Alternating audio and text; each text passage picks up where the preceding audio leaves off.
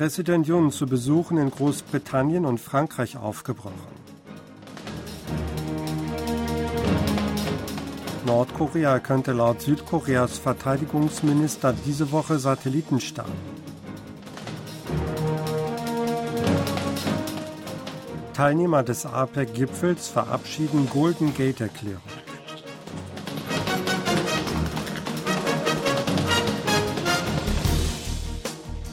Präsident Yun Song-yeol ist heute zu Besuchen in Großbritannien und Frankreich aufgebrochen. Yun wird von Montag bis Donnerstag Großbritannien auf Einladung von König Charles III. besuchen. Er wird dort als erster Staatsgast seit Charles Krönung empfangen. Zum Auftakt des Besuchs im Vereinigten Königreich kam Yun am Montagnachmittag mit koreanischen Einwohnern zusammen. Am Dienstag wird Yun für eine offizielle Begrüßungsfeier, ein Mittagessen und ein Dinner im Buckingham Palace sein. Am Mittwoch wird der Premierminister Rishi Sunak zu einem Gespräch treffen. Am Donnerstag wird Yun nach Frankreich fliegen und dort während seines dreitägigen Besuchs noch einmal die Bewerbung der Stadt Pusan für die Weltexpo 2030 unterstützen. Das Weltausstellungsbüro wird am 28. November über den Gastgeber entscheiden. Nach Angaben von Südkoreas Verteidigungsminister Shin Won-sik kann Nordkorea diese Woche einen Satelliten starten.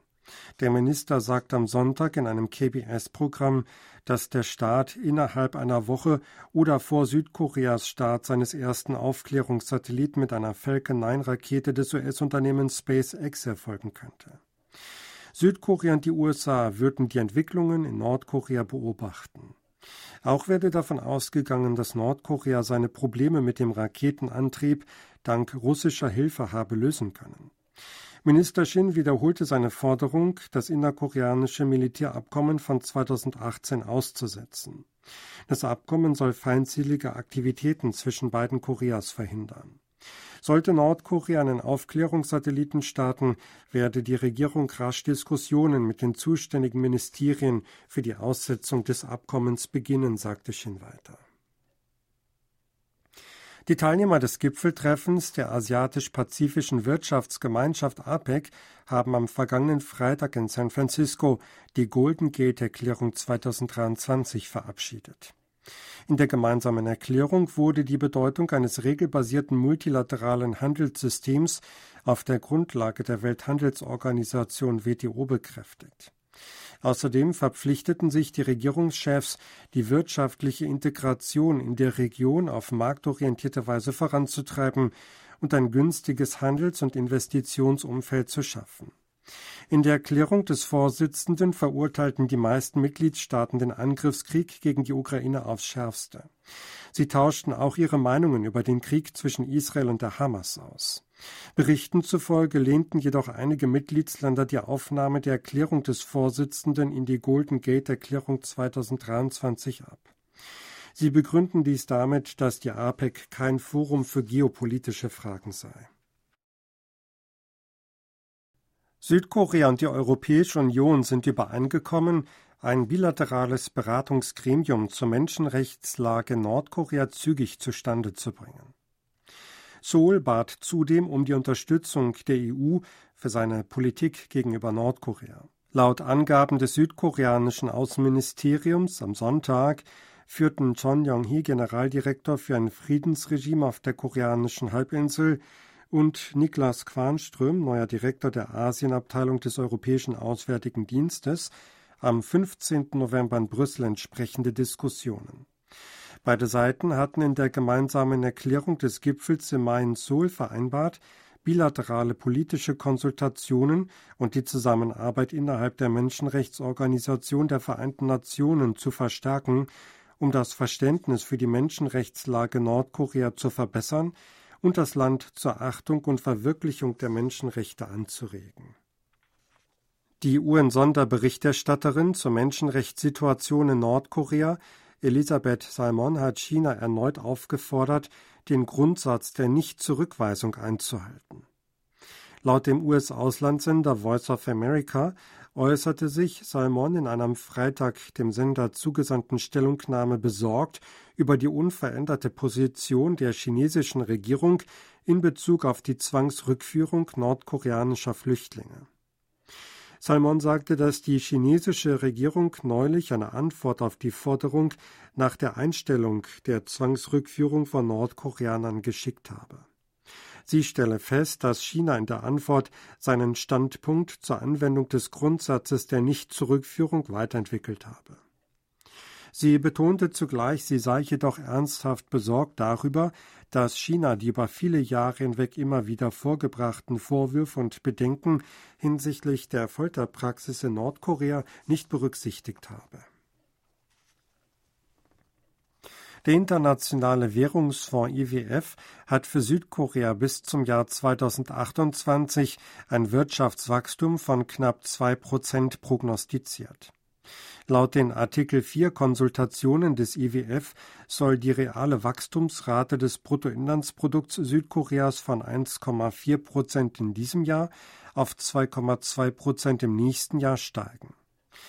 Danach sei mit leichten Zu- und Abnahmen im Bereich von 2,1 bis 2,3 Prozent zu rechnen. In unmittelbarer Zukunft könne Südkoreas Wachstumsprognose nach oben korrigiert werden, weil in den Wachstumsprognosen für 2023 und 2024 die Konjunkturerholung Chinas nicht berücksichtigt sei. In dem Bericht hob das IWF-Exekutivdirektorium hervor, dass zur Wiederankurbelung eines langfristigen Wachstums strukturelle Reformen erforderlich sind. Vor allem sei die schnelle Alterung der Gesellschaft als Risikofaktor angeführt worden.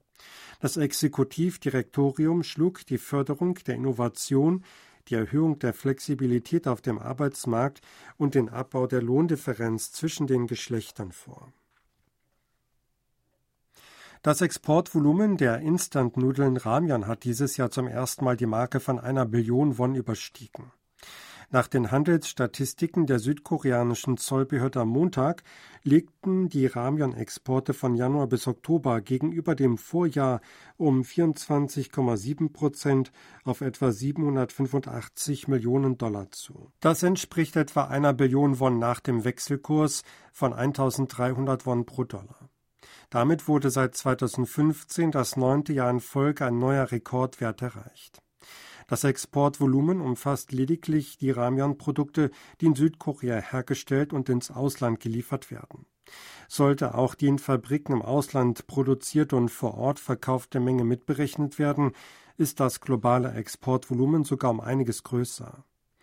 Ein Mitarbeiter des Ramyon-Herstellers Nungshim sagte, dass das Unternehmen letztes Jahr über seine Fabriken in den USA und China Ramyon-Produkte im Wert von 900 Milliarden Won verkauft habe. Zusammen mit den aus Südkorea gelieferten Produkten erreiche der Wert schätzungsweise eine Billion Won. Das tatsächliche Exportvolumen der südkoreanischen Ramyon-Produkte werde auf etwa zwei Billionen Won geschätzt, hieß es. Die Jugendlichen in Südkorea geben laut einer Umfrage bei der Berufswahl dem Einkommen Vorrang vor Eignung und Interesse. Die soziale Hebung 2023 des Statistikamtes ergab, dass 35,7 Prozent der Jugendlichen im Alter von 13 bis 19 Jahren das Einkommen als wichtigsten Faktor bei der Berufswahl nannten. Dahinter folgten Eignung und Interesse mit 30,6 Prozent und Stabilität mit 16 Prozent. Bei der Erhebung von 2013 lag Eignung und Interesse mit 38,1 Prozent an der Spitze. Das Einkommen kam auf 25,5 Prozent, Stabilität auf 18,6 Prozent. Zudem bevorzugen die Jugendlichen nun Großunternehmen mit hohen Löhnen als Arbeitsplatz, während früher der öffentliche Dienst wegen seiner hohen Stabilität beliebter war. Bei den Teenagern im Alter von 13 bis 18 Jahren lagen Großunternehmen dieses Jahr mit 31,4 Prozent an der Spitze der bevorzugten Arbeitgeber. Das südkoreanische E-Sports-Team T1 hat im Spiel League of Legends den vierten WM-Titel gewonnen. Die Mannschaft siegt am Sonntag im Kochok Skydome in Seoul über Weibo Gaming aus China. Im Finale, das im Modus Best of Five gespielt wird, gewann T1 um Superstar Lee Sang-hyuk oder Faker die ersten drei Spiele. Zehntausende Fans aus Korea und dem Ausland waren gekommen, um das Finale zu verfolgen. Vier WM-Titel sind ein Novum. Die Mannschaft um Faker hatte zuvor 2013, 2015 und 2016 gewonnen. Im letzten Monat hatte Südkoreas Team auch bei den Asienspielen in Hangzhou gesiegt, bei denen erstmals League of Legends offizielle Disziplin war. Bei dem populären Multiplayer-Spiel spielen zwei Mannschaften mit jeweils fünf Spielern gegeneinander. Sie müssen dabei versuchen, den gegnerischen Nexus zu zerstören, eine große Struktur tief im Innern der feindlichen Basis. Sie hörten aktuelle Meldungen aus Seoul, gesprochen von Sebastian Ratzer.